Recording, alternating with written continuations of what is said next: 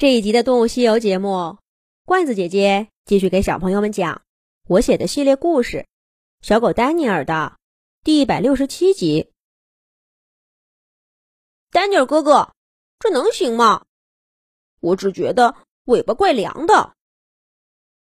嘘，小声点儿，看你再把鱼给吓跑了。天刚蒙蒙亮，丹尼尔和马克。就蹲在小河里刚刚融化的浮冰上，两条尾巴却垂到冰冷的河水中，来回的摇晃。才不一会儿功夫，马克就冷得皱起了眉头。没错，这就是丹尼尔想到的好办法，到小河里来捉鱼给苏珊吃。他跟卷卷毛出门牧羊的时候。看见过河里跳动的小鱼，也听棕熊戴安讲过捉鱼的故事。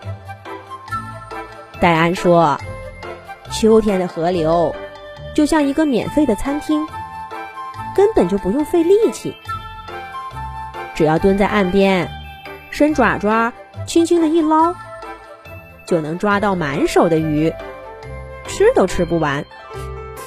狐狸呀，郊狼啊。都想来分一口。那时候的河边儿是森林动物最和睦的时候，食物太丰富了，谁都不在乎别人是不是多吃了一口。遇到马克和苏珊的地方附近就有一条小河呀，守着这个天然宝库，不去捉鱼简直是浪费。虽然丹尼尔和马克没有像戴安一样灵活的前爪，但用尾巴捉也是一样的嘛。于是，丹尼尔让苏珊藏好了，他自己呢，信心满满的带着马克来到了小河边儿。然而，丹尼尔忘记了，戴安跟他说的是秋天，而现在呢是春天。小河里的鱼还没长大呢，这不，他跟马克忙活了半天，尾巴尖除了凉，一丁点反应都没有。马克终于受不了了，他打了个激灵，往上一跳，尾巴带起一片水花，溅得自己浑身都是，狼狈极了。我说：“丹尼尔哥哥，你的这个主意。”实在是糟糕透了，你自己钓鱼吧，我看呢，还不如捉老鼠靠谱呢。喵喵，笑死我了，笑死我了！两只傻狼在这儿钓鱼，冻掉你们的尾巴。马克话音刚落，就听见旁边不远的一棵树上，不知道什么动物在笑话他们。是谁，竟敢笑话我们？马克真是窝了一肚子的火，又想着生病的苏珊还在等着他们带回去吃的，心情更烦躁了，气哼哼的冲着发出声音的方向喊着：“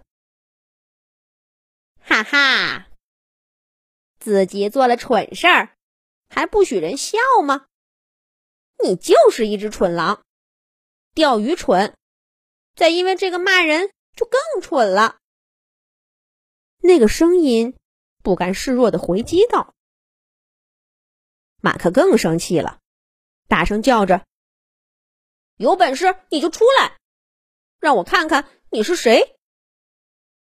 但那个可恶的家伙却根本就不吃这一套，笑嘻嘻的说：‘我偏不出去。’”越是不让你知道是谁，你就越生气。大蠢狼，大笨狼，哈哈哈哈哈！这话说的，马克真是有劲儿没处使，气得他呀在地上乱吼。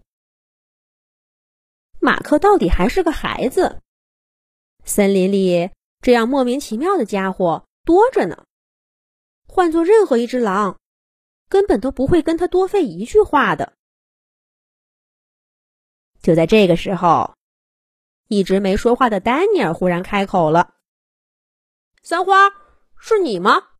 我是丹尼尔。”嘲笑马克的那个声音忽然停了下来。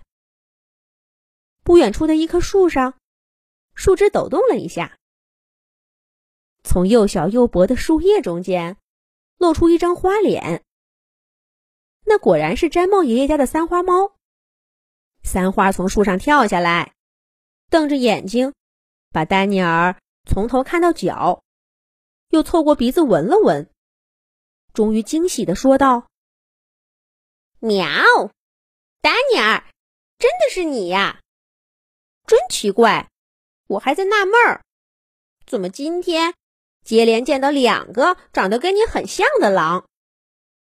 我正在遗憾你走了，没办法告诉你呢。”你怎么会在这儿呢？嗨，我就说嘛，管他什么老鼠，就没有靠谱的。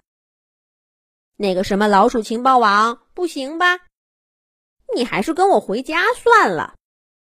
待在毡帽爷爷家有什么不好的？非得去找那个什么婷婷？三花自顾自的说着，威廉和马克眼中却放出光。对视了一眼，不约而同的说了一句：“是威廉。”然后丹尼尔抬头看着三花，急切的问道：“三花，快告诉我，你说的另一只跟我长得很像的狼在哪儿呢？”“对呀，它在哪儿？”马克不等三花回答，就跳到他面前追问道，吓得三花。赶紧躲在丹尼尔身后。三花看见的是威廉吗？他在哪儿呢？下一集讲。